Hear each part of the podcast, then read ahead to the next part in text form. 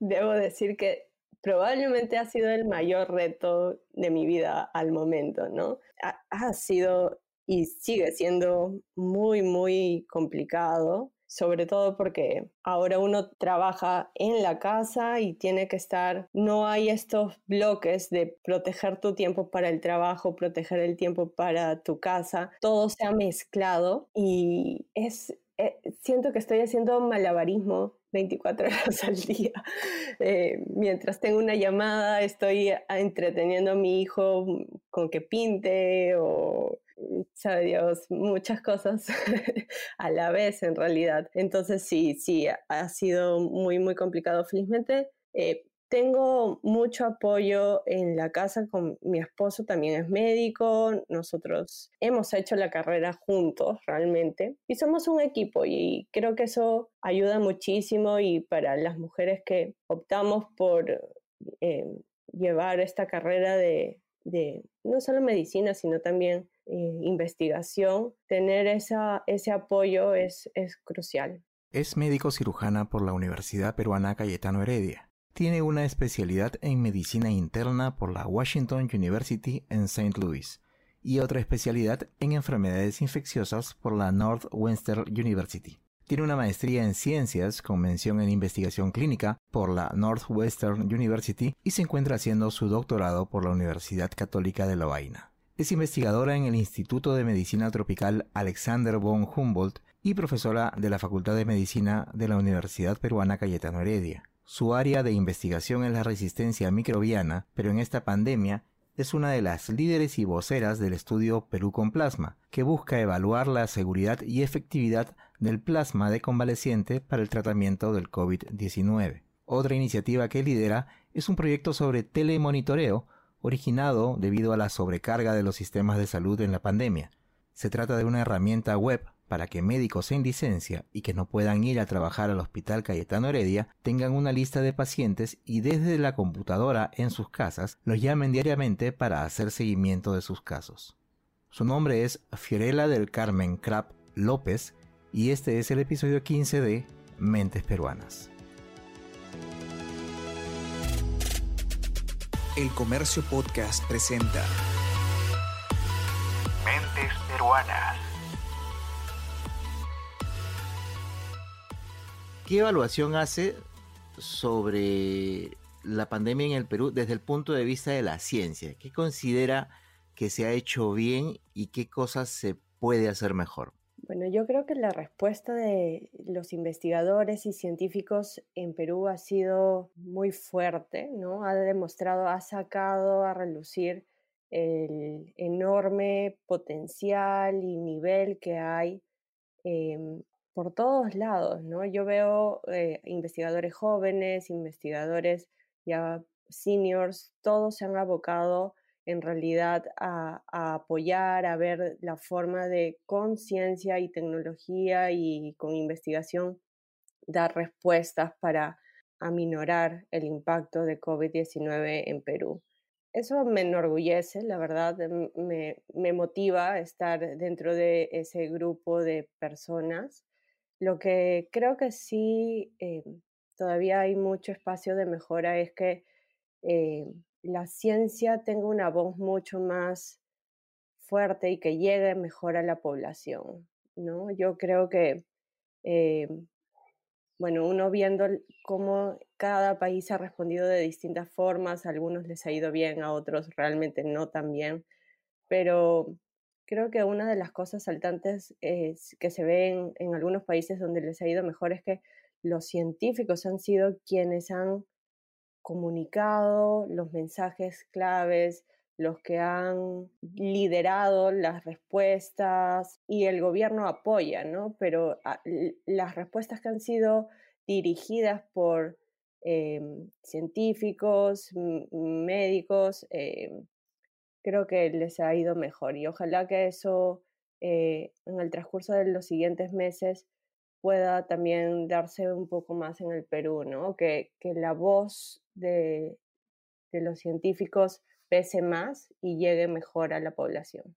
¿Qué considera usted que deberíamos exigirle a nuestras nuevas autoridades para estar preparados? Ya que eh, una de las cosas que también se le critica mucho al Perú es que nunca estamos preparados para las cosas, que nunca hay anticipación, ¿no? En este caso, una situación tan particular con elecciones generales eh, dentro de muy poco, ¿qué deberíamos exigirle a nuestros candidatos o a los futuros eh, a, los futuros, a las futuras autoridades con respecto a esta, este tipo de, previsión con respecto a, a, los temas de ciencia y sobre todo de salud? Básicamente es poner como prioridad uno, dos y tres la salud de los peruanos, porque realmente ha estado abandonada por décadas, ¿no? Nosotros em, y, quizás uno no, no se llega a dar cuenta cuando vive el día a día, el día a día. Incluso yo recuerdo cuando estudiaba medicina, bueno, los, los retos que existían para atender a un paciente eran cosas del día a día, eh, hasta lo contábamos como anécdotas, eh, todo lo que tuvimos que hacer para conseguirle el antibiótico al paciente o un hilo para poder coser. Pero eso en realidad después cuando uno sale, ve otras realidades y regresa, realmente choca, ¿no? Y, es, es clarísimo que por décadas ha estado, la, salud de los peruanos ha quedado en un rincón en, la mente de, de, nuestros gobernantes, lamentablemente, y ahora nos está pasando la factura. Entonces yo creo que eso, que los gobernantes sean transparentes, tengan un plan bien asesorado eh, por eh, equipos multidisciplinarios que puedan ayudar a, empujar este carro de, la problemática de la salud en el Perú, que es enorme y que va a necesitar inyección de dinero, recursos y, mentes muy, muy capaces que puedan ver cómo solucionarlo en, el tiempo más corto posible. Usted ha estado trabajando en una investigación sobre el uso de plasma convaleciente, justamente una de estas investigaciones que ha ido apareciendo como respuesta al tema de, la pandemia. No sé si nos podría contar un poquito más al respecto. Sí, em, temprano, cuando comenzó todo el tema de, COVID, cuando comenzaron a, ya sonar las alertas sobre COVID, y todavía no teníamos ni siquiera el primer caso, eh, un grupo en el Instituto de Medicina Tropical eh, nos juntamos y comenzamos a ver qué se podía hacer, cómo nos podíamos preparar, cómo podíamos apoyar al ministerio, a nuestro país. ¿no? Em, fue una experiencia e, en esas primeras semanas muy, muy gratificante eh, poder tener ese nivel de intercambio de, de ideas y realmente reuniones a toda hora eh, con la adrenalina, digamos, de, ver cómo lo que nosotros sabemos hacer podía ayudar. Em, y, de ese grupo han salido muchísimas iniciativas. Em, cada uno, digamos, fue tomando a, lo que yo ahora llamo a mis otros hijos, pero em, fuimos tomando proyectos, ideas, iniciativas y una de ellas fue el plasma, ¿no? El, estudio Perú con plasma se fue forjando desde marzo, en realidad, cuando se comenzó a escuchar que el plasma podía ser una opción de tratamiento. Se sabe que el plasma se ha utilizado eh, anteriormente para tratar otras infecciones y más recientemente las, bueno, las epidemias de SARS y MERS, que son otros coronavirus, eh, también hubo este, esta iniciativa de usar el plasma de, pacientes que se habían recuperado eh, para tratar a los pacientes que estaban graves. Básicamente con la idea de que el plasma contiene anticuerpos y si una persona se ha recuperado, está, digamos, llena de anticuerpos que tuvo que producir para luchar contra el virus y esos anticuerpos se pueden transfundir, traspasar de, eh, a través del plasma a otra persona que está luchando ahorita con el virus. Em, entonces, eh, la, teoría era, digamos, era una idea muy, muy lógica, se ha utilizado para otras cosas y lo que había que hacer era probar que realmente funcionaba, porque en medicina y en ciencia, todo parte de las teorías, pero luego tienen que ser comprobadas, ¿no? Y hay una serie de em, confusores y de variables que uno de repente cuando formula la teoría no los puede tener en cuenta, pero cuando estás tratando a un ser humano, el, el, cuerpo del ser humano es tan complejo que muchas cosas pueden escaparse y es en realidad a través de un método científico riguroso y estudios que uno puede finalmente tener eh, respuestas. Entonces, bajo ese concepto es que, y con la premura de ver también la, la altísima mortalidad que teníamos en Perú eh, una vez que ya fuimos golpeados, es que comenzamos a ver la opción de implementar el uso de plasma convaleciente como tratamiento, ¿no? Para ver si es que se podían salvar vidas, si es que podía hacer una diferencia en esos pacientes que llegaban al hospital tan eh, severamente enfermos. Y se propuso este estudio porque es un ensayo clínico. Los ensayos clínicos eh, son digamos, el gold standard para, para eh, probar si una medicina funciona o no. Eh, y, ha sido un reto, debo decirlo. armar un ensayo clínico siempre es difícil porque es, un, es uno de los estudios más rigurosos que alguien tiene que hacer, pero armarlo en medio de una pandemia ha sido un reto gigantesco. Em, y bueno, felizmente está caminando, eh, está caminando bien. Todos los días aparecen nuevos retos, los escenarios van cambiando, pero estamos avanzando y ojalá podamos tener información en los siguientes meses. Hubiéramos querido realmente que todo fuera mucho más rápido, eh, pero lamentablemente la, la implementación de un estudio en Perú todavía toma tiempo y en medio de la pandemia ah, debió ser más rápido, ¿no? Yo creo que eso debió ser más rápido. Eh, pero estamos aportando y si y mientras se va juntando toda la información para nuestro estudio, en realidad vamos sumándonos a una comunidad de científicos que están haciendo lo mismo cada uno en su país. Y lo bueno es que ahora estas comunidades de científicos conversan, comparten información, trabajan juntos y esto ayuda muchísimo porque en tiempos más cortos, uniendo información, uno puede obtener datos que podrían eh, ser sumamente relevantes para, para el tratamiento, para las intervenciones que se tengan que hacer eh, contra el COVID, ¿no? En la primera, segunda ola, para estar preparados, etc. Es bastante interesante. Hay una, una cosa que me, que me llama bastante la atención o que en todo caso quería resaltar de lo que acaba de mencionar, el hecho de eh, lo complejo que es trabajar sobre el organismo humano, ¿no? Que, todos somos tan distintos y, hay la posibilidad de que se, se reaccione de la manera no esperada, aún así se esté cumpliendo el método científico, que eso también influye bastante en, en que este tipo de estudios tomen su tiempo, ¿verdad? Sí, por supuesto. Lo que pasa es que además acá tenemos una capa más de, complejidad, que es este virus, esta enfermedad es totalmente nueva para nosotros.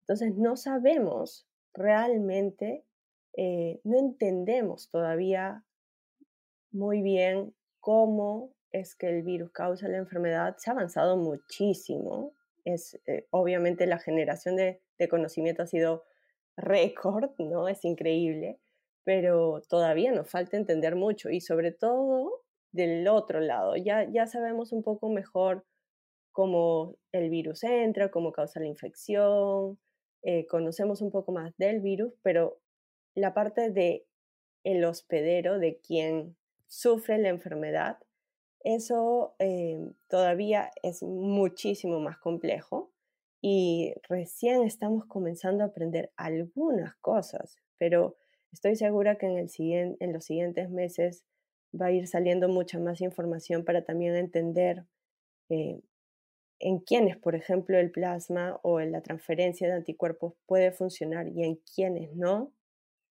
por qué funciona. De repente el plasma no funciona solo por los anticuerpos, sino por otras proteínas que también tiene, que por ejemplo son citoquinas, eh, factores de anticoagulación, coagulación, etc. Entonces, todo eso tampoco sabemos. Y es por eso que hay que ir con muchísimo cuidado cuando uno está tratando pacientes. Está bien, estamos en plena emergencia, tenemos que acelerar y ver si es que un tratamiento puede funcionar o no, pero bajo un ojo muy riguroso de estudio para poder ir sumando conocimiento. Ahorita lo que necesitamos es ir sumando conocimiento eh, para, para entender cómo realmente atacar este virus, cómo defendernos más bien de este virus eh, y no gastar balas por gusto, digamos, ¿no? Si bien hoy la tecnología les permite a, ustedes, a los investigadores, como quien dice, poner el pie en el acelerador, este, igual hay un límite porque la, ciencia también tiene sus tiempos, sus procesos. Y lo, preguntaba por el tema que ahora está en, la cabeza de todo el mundo, eh, la aprobación de algún proyecto de, vacuna. Eh, y, tenemos lamentablemente autoridades, no solamente locales, sino de otros países, dando fechas y plazos eh, probablemente también un poco este, alentados por las mismas, por, los mismos laboratorios que están detrás de, las investigaciones, pero no, no, no es posible, pues, digamos, realmente decir en tal mes vamos a tener ya los resultados este, para la aprobación de, del, del, proyecto, porque eso no se puede, no se puede asegurar de ninguna manera, ¿verdad? Sí, no, de todas maneras yo creo que estar dando fechas o en, en tres meses llega, es, es, está bien ser optimista, pero creo que en este caso está desviando muchísimo la, la atención de todos a una esperanza que, eh, claro, eh, todos queremos que llegue la vacuna, que, que, llegue la... No es que no se quiera que haya vacuna ni que la gente sea antivacuna, no, o sea, todo el mundo quiere la vacuna, pero este, hay, que, hay que ser conscientes y saber este, realmente que, que, no, que no se puede afirmar, pues, que en tal mes va a estar. Sí, yo creo que en realidad eh, se pueden hacer estimados, pero la, por ejemplo, ahí yo creo que el mensaje debería ser liderado por científicos. Nosotros eh, eh, sabemos que uno no puede ser 100%, em, uno no puede decir las cosas, esto va a suceder con total seguridad, porque estamos ante una enfermedad que realmente todavía no entendemos bien, ante escenarios que cambian, cada semana cambian el escenario en Perú y en el mundo. O sea, hace dos meses España estaba tranquilo y ahora está con la segunda ola, ¿no? Em, entonces, yo creo que ahorita decir, salir a decir en seis meses o en tres meses es, es muy riesgoso, ¿no? Es, después la, la, confianza del público, de la población, cae si no se cumple. Eh, entonces hay que ir con mucho cuidado en ese sentido. Y por una parte yo entiendo que uno, uno, uno también es humano y quiere realmente comunicar buenas noticias, ¿no?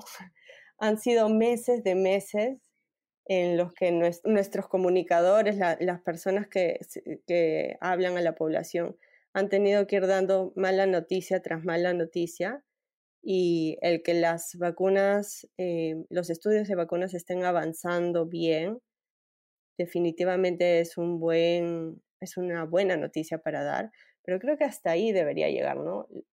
Decir, están avanzando bien, tenemos muchas opciones, eso es muy bueno que en tan corto tiempo tengamos tantas opciones de vacunas que están progresando en todo el proceso de hacer eh, los, los estudios. Pero dar fechas creo que no, no ayuda mucho. ¿Qué quería hacer usted de grande? Médico.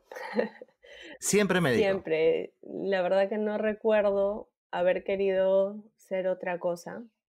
Em, es más, todos mis familiares se acuerdan de que desde chiquita yo quería jugar a, ser la doctora, tenía a mis pobres primas ya de pacientes. hinchados de ser pacientes, exactamente. Entonces, sí, siempre, siempre quise ser médico y es algo curioso porque en mi familia cercana, digamos, no, nunca ha habido un médico, ¿no?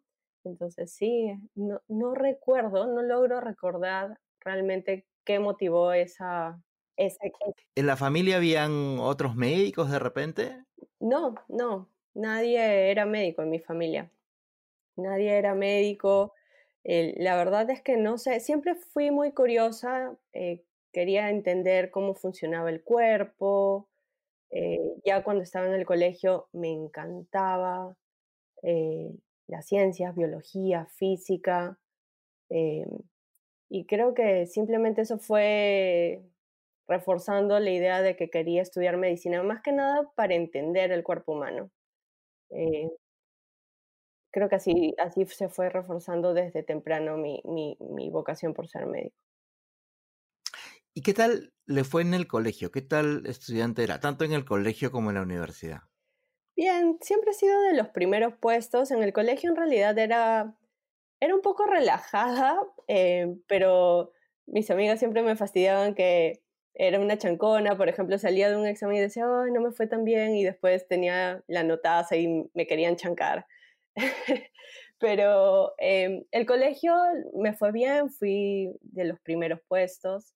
En la universidad también eh, fui eh, primer puesto varios años.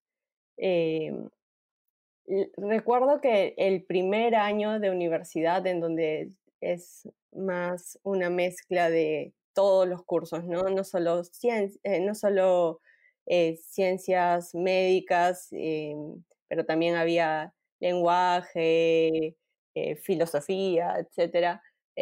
ahí no me fue tan bien. Fui, creo que estuve dentro de los 10 primeros, pero después cuando ya comencé a, tener mucho más exposición a, a biología, a todo el tema de, eh, medicina, fisiopatología, microbiología, realmente me, apasioné y, fue fácil, ¿no? Mm, me quería comer los libros, entonces sí, fui primer puesto varios años. ¿Y cuáles eran los cursos que más le gustaban y cuáles los que menos le gustaban? Bueno, los que más me gustaban siempre han sido em, biología, en, eh, microbiología, en realidad en la universidad muchísimos. En el, en el colegio, eh, física y biología. Los que menos, en realidad no me gustaba las clases de inglés. Nunca he sido buena para el lenguaje. Yo bromeo diciendo, mi hermano es lingüista y digo que él se llevó todos los genes del lenguaje. él habla varios idiomas. A mí me costaba incluso este, eh, eh, estudiar inglés, aprender inglés. Yo estudié en un colegio peruano-alemán, Beati Melda, en Chosica. Em, y bueno, ahí por 11 años te enseñaban alemán, pero eh, ese también fue uno de los cursos que no me gustaban tanto, ¿no? La, la, la lengua no, no es mi fuerte. Y qué complicado, porque, digamos, siendo un colegio en donde enseñan alemán, yo calculo que debe ser una de las, de las prioridades también y no, no dominarlo mucho o no, este, no abrirle tanto las puertas debe haber sido medio complicado. Sí, pero en realidad ese es uno de los recuerdos que yo tengo de uno de mis primeros retos, eh, digamos, eh, en, cuanto al estudio, ¿no? Eh, a mí no me gustaban mucho los idiomas, sufrí un poco con, con, el tema del alemán, pero en el colegio uno tenía que pasar en los últimos grados eh, el Sprachdiplom, que era básicamente un examen de certificación. Y recuerdo que estábamos ya en el, en el grado, creo que era tercero o cuarto de media, y teníamos que, que prepararnos, ¿no? Te preparabas mucho más intensamente para dar el examen y recuerdo que tenía un profesor alemán, eh, porque venían los alemanes a, enseñar acá por varios años, y me decía, si no, si no mejoras, no vas a pasar. Y ese fue para mí, yo que había sido siempre buena alumna, nunca había tenido problemas con, con las notas, que de pronto me den ese ultimátum, fue como casi una cachetada, ¿no? Eh, me, me, ardió. Entonces me dijo, si no, si, no te, si no mejoras rápido, no vas a pasar. Entonces a partir de ahí fue casi como un reto que me pusieron adelante y tuve que estudiar chanqué, por primera vez creo en el colegio chanqué, estudié muchísimo y, y finalmente vino el examen y lo di y, y para sorpresa mía nos juntan después de que termina todo el examen y dice este profesor, bueno, quiere darles una noticia. En este salón hay alguien que en toda Latinoamérica es la única persona que ha conseguido el 100% de la nota, no tuvo ningún error. Y en eso se acerca mi pupitre y me dice, felicitaciones Fiorella, y yo no lo podía creer, ¿qué Fiorella yo? Entonces, creo que esa, recuerdo eso con en realidad mucho cariño porque me demostró que ante los retos, si yo realmente le ponía, digamos, punche, podía lograr cosas que realmente no, no estaban ni siquiera en mi radar, ¿no? Y bueno, sí, lo recuerdo con mucho cariño. ¿Cuál fue el momento que más la ha marcado en su vida personal? Em, bueno, creo que tener un hijo. Eh, tengo un hijo de tres años y la vida definitivamente cambia, da un vuelco de 180 grados cuando alguien, cuando, cuando tienes un hijo. Eh, todas tus prioridades, toda tu, tu forma de, de, pensar, de proyectarte, cambia. Este, así es que sí, ese, ese ha sido el evento. ¿Cuál es su hobby? ¿Con qué tipo de actividades se, se distrae? Si es que tiene tiempo de distraerse ahora. Sí, esa. Bueno, definitivamente desde marzo de este año no hay tiempo para nada. Diría que eh, en realidad mi, vida profesional ha sido muy intensa desde que comencé básicamente a estudiar medicina. Eh, tengo que decir que uno de mis hobbies en realidad, esto suena muy nerd, pero mis tiempos libres los, los gasto a veces en, en leer artículos científicos, en no solo de mi tema, sino otros temas. Eh, disfruto de, de, aprender cosas nuevas y de leer eh, información sobre otros temas y eso creo que podría considerarlo uno de mis hobbies, pero lo que cuando tenía más tiempo, eh, cuando vivía en Estados Unidos, una de las cosas que más disfrutaba era salir a correr en las mañanas. Em, era un momento de paz y solo yo y mis pensamientos y correr. Vivía muy cerca de, del lago en, en, Chicago, así es que había una ruta hermosa eh, corriendo al costado del lago en plena madrugada con el viento frío. Eh, e, esa, esos años los disfruté mucho y ese era mi hobby definitivamente. ¿Cómo o en qué momento o qué sucedió o quién la motivó para decidir la especialidad eh, que iba a seguir? Cuando yo estuve eh, estudiando medicina, ahí sí tuve muchísimas, creo que cada año cambiaba en qué quería especializarme. Y creo que es algo bastante normal. Uno se va exponiendo a distintos temas y te gustan y después eh, pasas a otro. Pero cuando terminé la carrera, eh, tuve la oportunidad de entrar a trabajar en la unidad de tuberculosis del Instituto de Medicina Tropical, Alexander von Humboldt. Eh, y ahí creo que eso marcó em, el que yo me decidiera por seguir la especialidad de enfermedades infecciosas. Hasta antes yo pensaba más irme hacia el lado de inmunología, me interesaba otra vez muchísimo entender más eh, cómo funcionaba el cuerpo, digamos, el sistema inmune. Em, hay todavía muchísimas incógnitas, entonces ese era un área que, que era un misterio para mí y, me, me, llamaba muchísimo. Pero de ahí entré a trabajar al área de tuberculosis. Tuve la oportunidad de de pronto estar expuesta a algo que durante la carrera de medicina no había tenido tanto, que era hacer investigación en la carrera de medicina uno se enfocaba, al menos durante mis años de, carrera, era mucho más fuerte el enfoque de cómo tratar al paciente, estudiar las enfermedades, ¿no? Pero había mucho menos sobre la investigación también puede ser una, un área de especialización para el médico. Eso quedaba más relegado para los que hacían biología, por ejemplo, ¿no?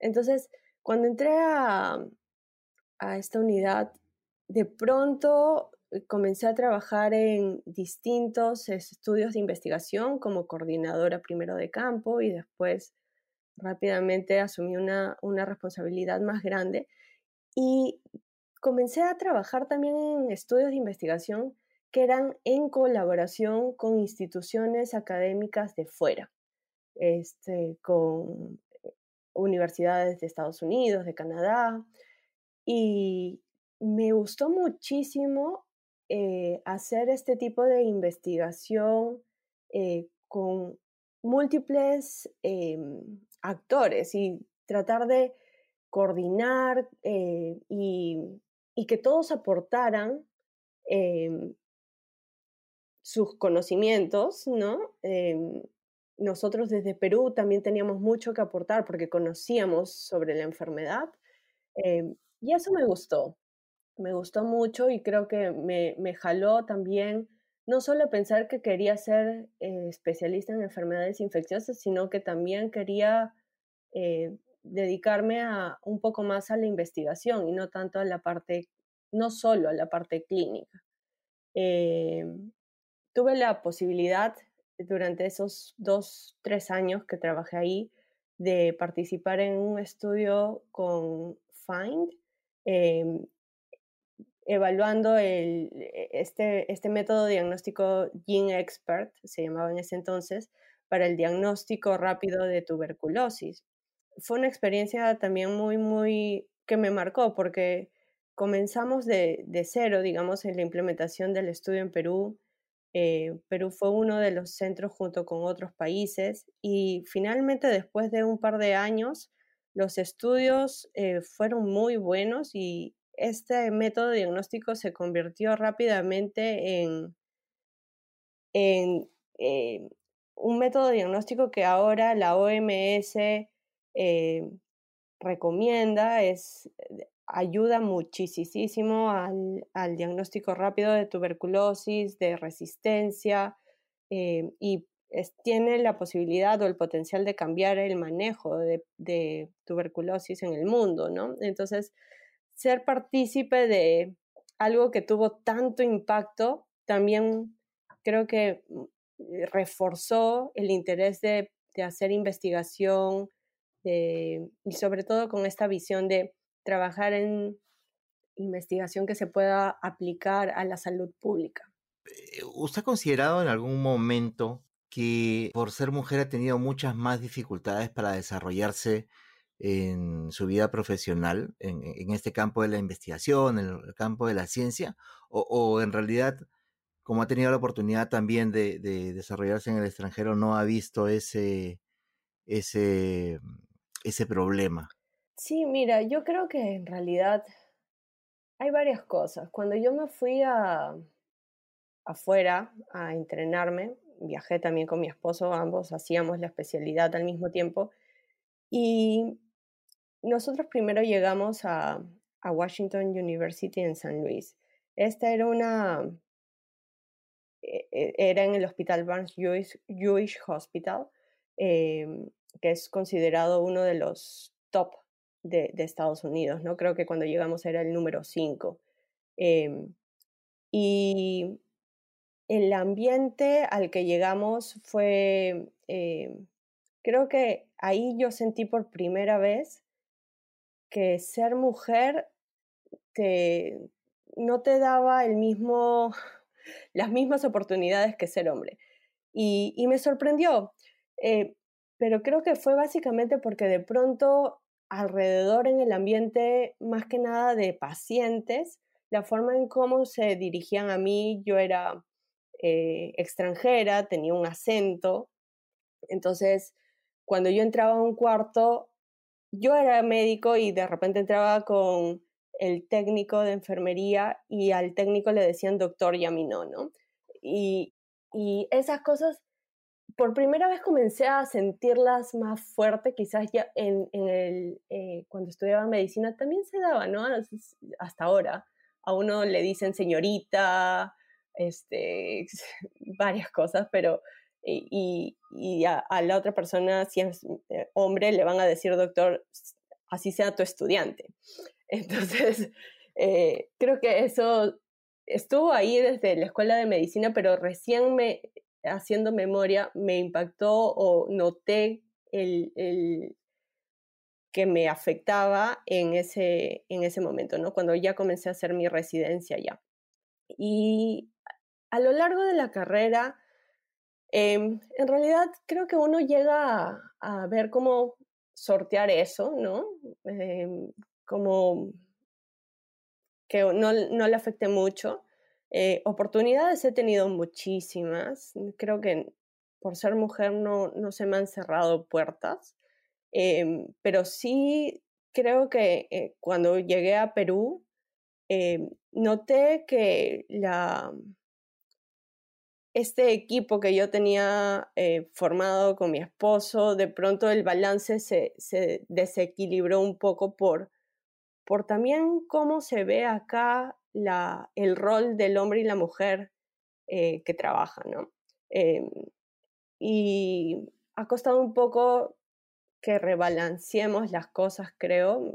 Mm, obviamente cuando tu hijo es más chiquitito, necesita mucho más a la mamá y eh, ahí por ser mujer y, y, mamá, creo que es este, definitivamente es un, una dificultad adicional para, para seguir con tu carrera en esos años, pero son unos cuantos años y creo que de ahí va, va mejorando. ¿Cuál considera que ha sido hasta ahora su mayor reto profesional y por qué? Yo creo que el, el mayor reto fue justamente ese de que, que mencionaba de mudarme a un nuevo país, comenzar eh, la residencia en un hospital tan bueno como, como al que ingresé, en donde de pronto estaba em, codo a codo trabajando con,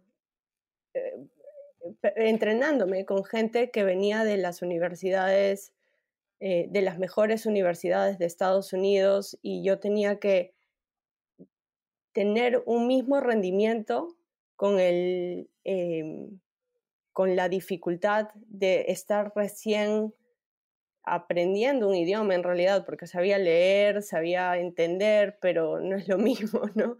Entonces fue un tremendo reto tener que eh, ponerte al día en el idioma y, poder lidiar con la exigencia del primer año de un programa de residentado tan, tan exigente como al que entramos.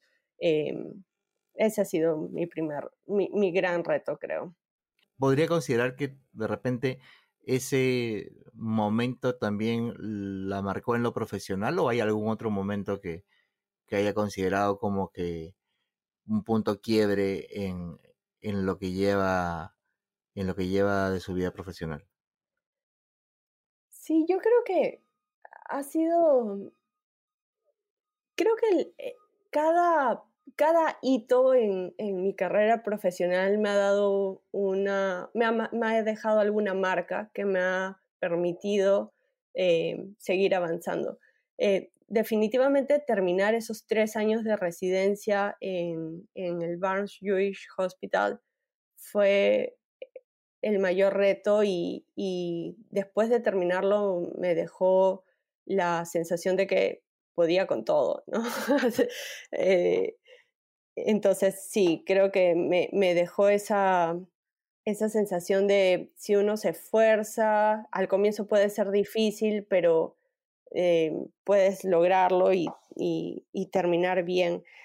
Otro, algo que me ha marcado en la parte de trabajo, yo creo que este año, este año definitivamente es, es después de, de, mis primeros años de residencia, este año es un reto enorme, ¿no?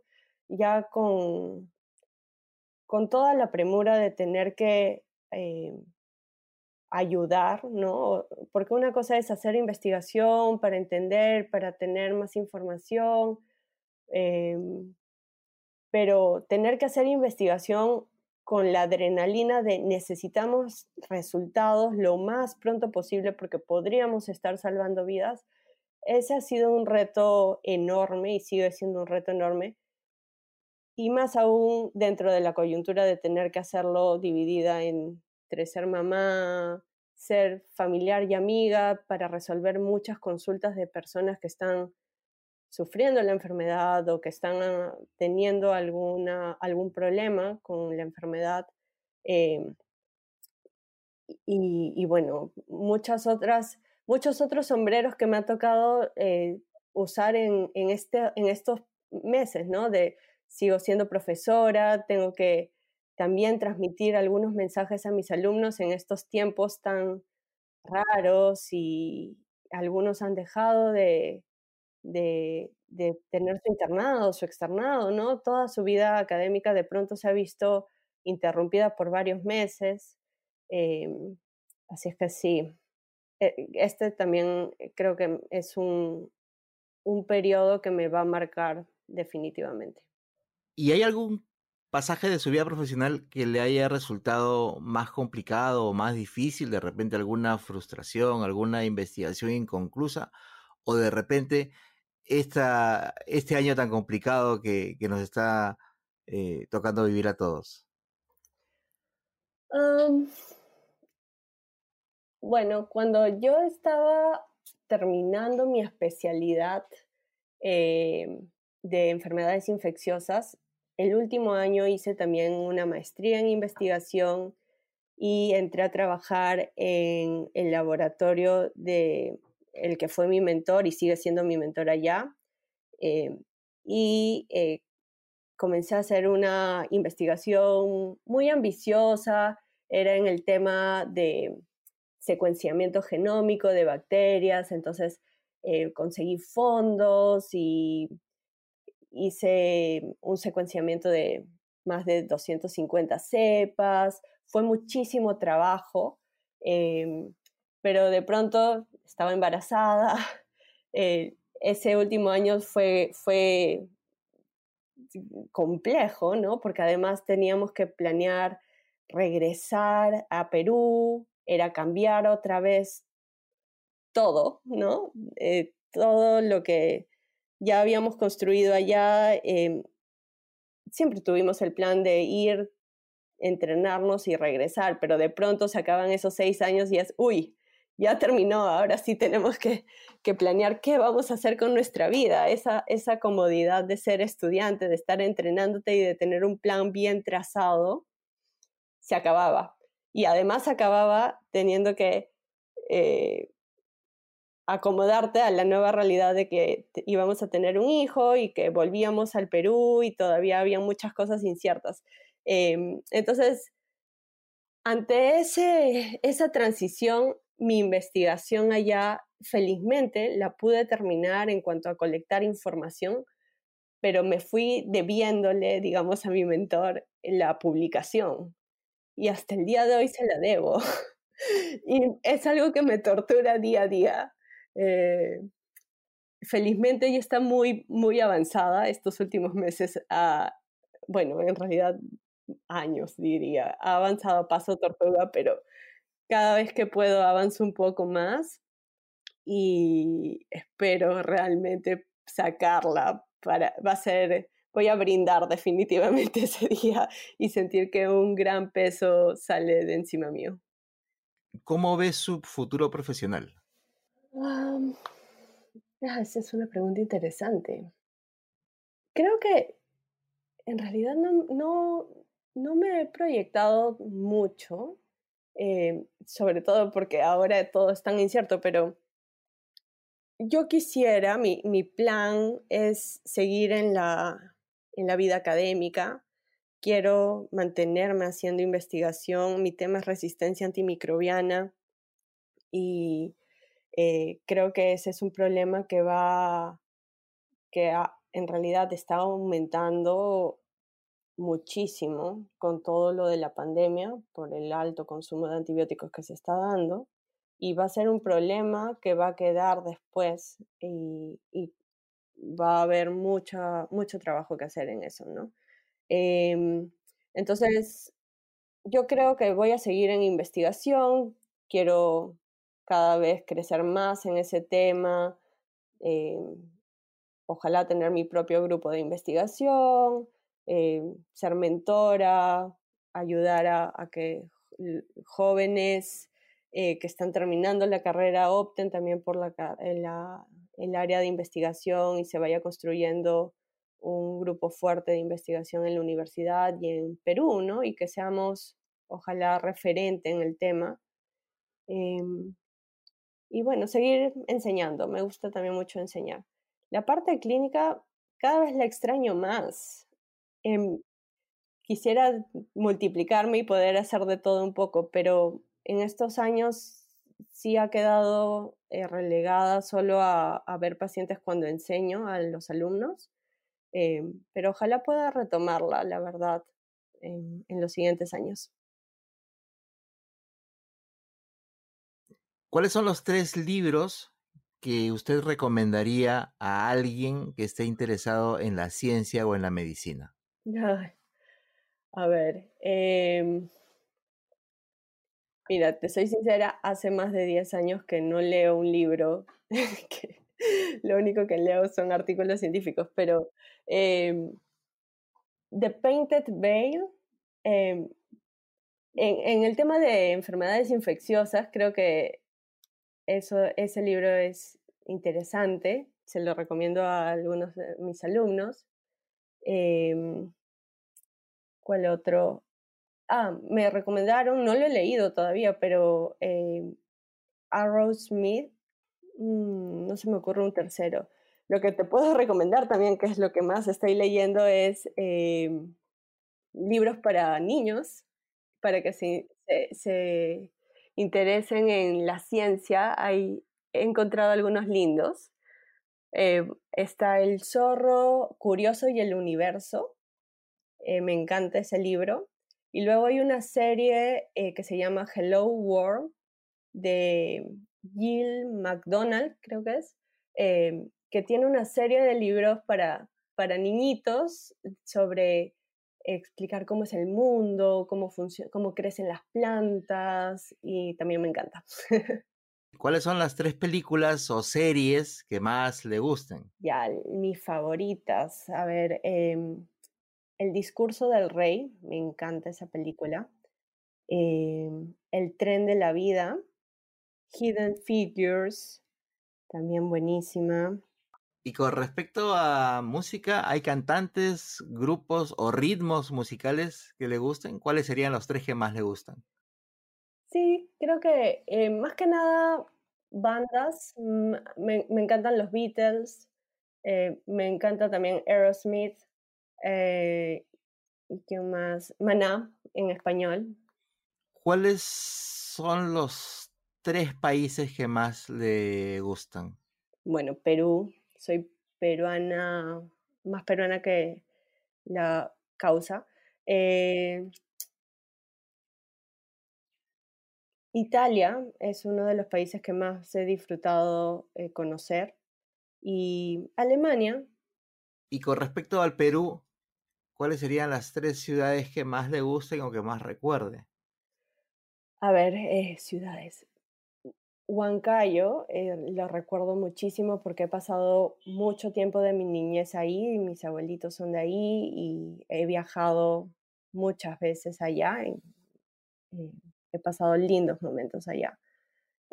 Cusco, em, bueno, he, he visitado también muchas veces y la verdad es que también recuerdo haber tenido ahí un momento en el que llegué, fui sola por una, era un evento científico y caminar por las calles de Cusco, cuando no había mucho turismo, en, justo en la época que fuimos, eh, se sentía tanta paz que me encantó ese viaje también. Cusco. Y Lima, Lima, me encanta Lima. ¿Cómo quisiera que la recuerden? Mm, em, como alguien optimista, em, aguerrida, em, y que quiso dejar algo importante para, para ayudar a las demás personas, que me recuerdan como alguien que siempre estuvo buscando eh, la forma de, de ayudar a, las personas de Perú, de, en los temas de salud, Creo que sí. Este fue el episodio 15 de Mentes Peruanas, una serie de podcasts producidas por el diario El Comercio para conocer un poco más a fondo a las figuras representativas de la escena científica nacional. Mi nombre es Bruno Ortiz, gracias por escucharnos. Esto fue Mentes Peruanas.